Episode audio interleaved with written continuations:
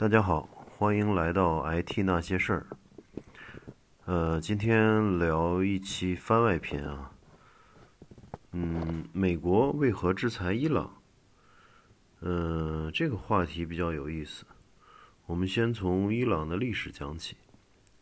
伊朗位于西亚，属于中东国家，也是有着四五千年历史的文明古国，是史称波斯。呃，一九二一年，也就是中国共产党成立的那一年啊，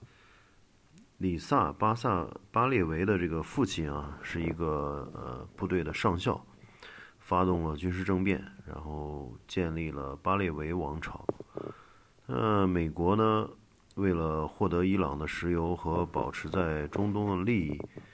大力扶持巴列维王朝。那为了回馈美国呢，伊朗的政府当时也给予了美，也给予了美国在伊朗的军事人员的治外法权。这个意思就是说，呃，美国的这个军政人员啊，在伊朗的这个军政人员犯罪呢，不受伊朗的法律管束。而是交给美国去处理，那这类似于当时中国的租界啊，实际上是一部分这个主权的这个出让。呃，那当时的这个宗教领袖呢叫霍梅尼，呃，大力反对。大家也知道，就是伊朗是一个什叶派为主的这个什叶派伊斯兰为主的穆斯林为主的这个国家，所以他呃有他的宗教领袖。嗯，霍梅尼实际上在现在这个在什叶派里面叫大阿亚图拉，呃，被形容这个最高的这种呃宗教领袖叫大阿亚图拉。然后一九四六年呢，嗯，因为这个霍梅尼老是来反对这个国王嘛，而且影响力巨大，呃，一九六四年呢，霍梅尼被驱逐出境，啊，流亡到法国。然后从一九七七年开始呢，那伊朗因为一些这个革命啊等等一些改革啊不是特别顺利嘛，然后伊朗也不断爆发反对国王的运动，那么这个比较厉害的时候啊，镇压导致了这个数万示威者被打死，那么群众的不满情绪是愈演愈烈。一九七九年的时候呢，嗯，实在是压不住了啊，国国内是乱成一一一团粥，到处都在这个运动啊，是这个革命，然后呃，他的这个国王也因为罹患癌症，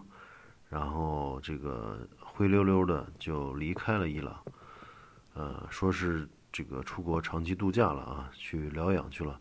但实际上他也看到这个自己管。管不住这个国家了，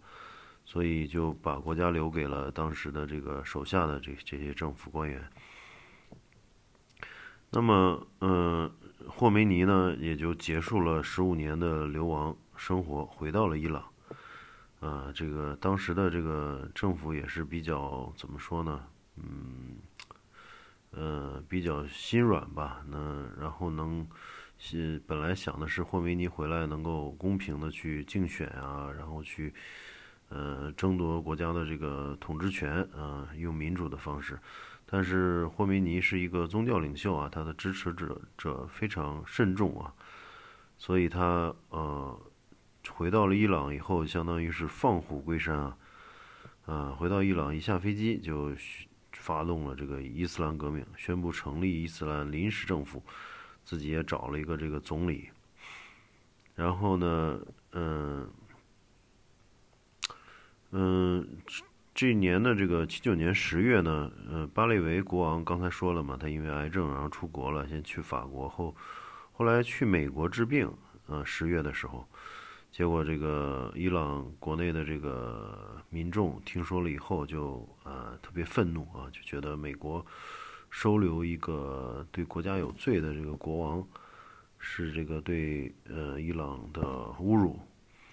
那么德黑兰的这个群众呢，就特主要是学生啊，学生去占领了大学生占领了美国使馆，美国驻伊朗使馆。嗯，这个呃所有的使馆的工作人员都嗯劫持成了人质，也就造成了这个人质危机。那嗯，当时的这个政府呢，其实是还是呃怎么说呢？他还是比较有那个呃外交常识，就是当时是批判了这这些占领这个美使馆的这个学生。但是呢，霍梅尼呃趁机宣布支持占领美使馆的行动，他其实也是借此机会来去怎么说呢？就是统一呃这个大家对他的支持吧，所以他呃也这个也借此事件来去形成自己的一个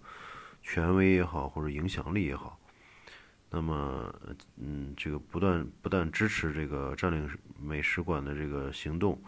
然后还宣称伊朗再也不希望美国的介入，然后宣称美国是魔鬼撒旦。那么，嗯，于是呢，霍梅尼就得到了全伊朗大部分这个群众、伊斯兰群众的这个支持，嗯，顺利的完成了政府的改组。呃，教师阶层呢，取得了从高层到地方的大部分权利啊，从此呢，就与美国结仇了。嗯，人质呢，最终嗯四百多天才得到释放。嗯，应该说反美反世俗回归伊斯兰是霍梅尼这个权力的基础。呃，包括他的这个继任者啊，现在的这个大阿亚图拉叫哈梅内伊。嗯，实际上是他们靠，嗯，相当于是靠反美和这个反世俗和回归伊斯兰发迹，这是他们的这个，呃，这个当时的这个这个发迹的这个这个手段。那同时呢，也是把双刃剑啊反美。那伊朗不断被美国这几十年的这个制裁啊，被长呃被这个以美国为首的西方长期制裁。然后隔离于这个国际的市场秩序之外啊，嗯，然后经济发展呢极其受限，国内呢也是矛盾重重，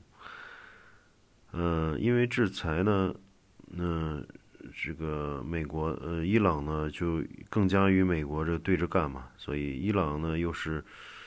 呃，中东最大的什叶派力量，大家也知道，就中东这个伊斯兰分为这个穆斯林分为这个什叶派和逊尼派嘛，他们两派还是这个互相有敌意，互相对着干。然后这个伊朗是最大的什叶派力量，那么作为什叶派的老大哥呢，就得输出他自己的这个革命也好，输出他自己的理念也好，对吧？嗯，所以他实际上也资助着一些武装力量，比如说这个黎巴嫩的这个真主党，还有这个也门的胡塞武装。嗯，大家经常听到这两个名字啊，都在在那儿不断给这个美国、以色列，包括这个逊尼派的大哥沙特制造麻烦，然后还派出革命卫队呢，帮助叙利亚的这个阿萨德。啊，去打击这个反政府武装，大家也知道，这个叙利亚内战很很多年嘛，嗯啊，这个反政府武装是这个美国支持的，所以一直想颠覆这个什叶派的政权，阿萨德这个总统的这个政府力量，但是呢，因为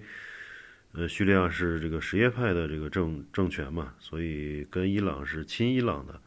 属于这个伊朗的小弟，那么属于他的这个前前哨，那么伊朗就作为老大哥呢，肯定是不遗余力的要帮助阿萨德撑住这个局面啊，不希望让反政府武装给颠覆掉了以后，美国扶持一个亲美的政权，那这个相当于呃什叶派力量在中东又这个中东的这个这个整个的这个局面又萎缩了嘛。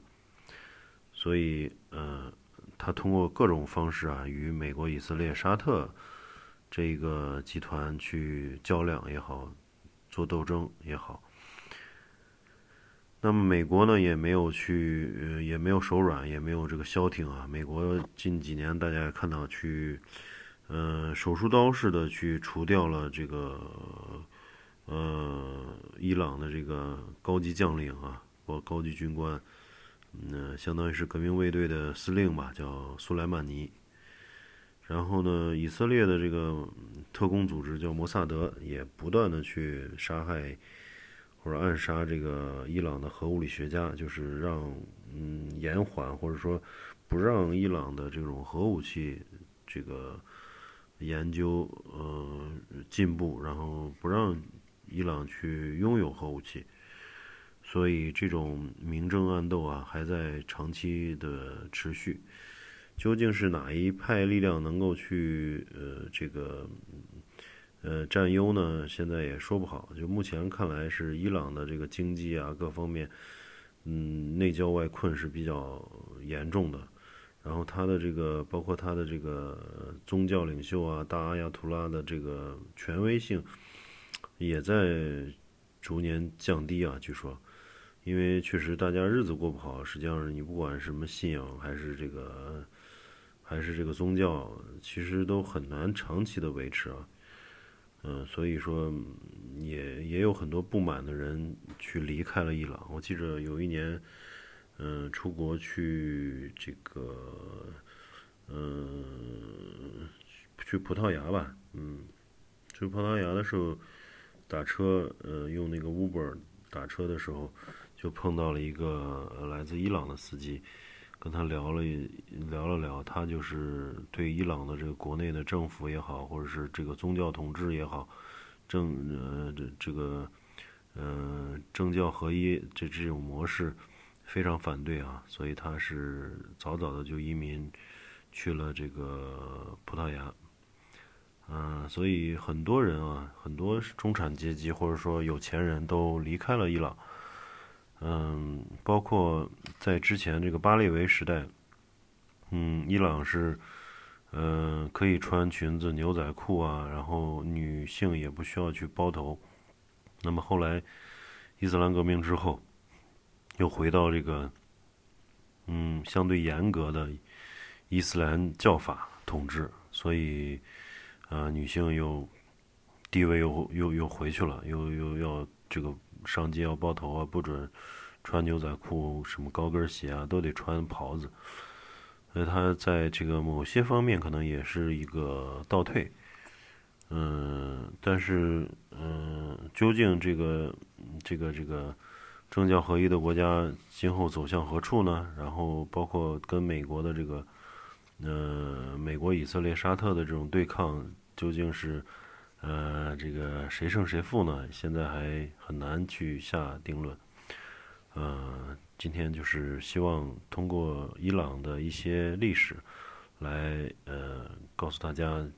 呃，美国为何去老跟伊朗过不去，老去制裁伊朗。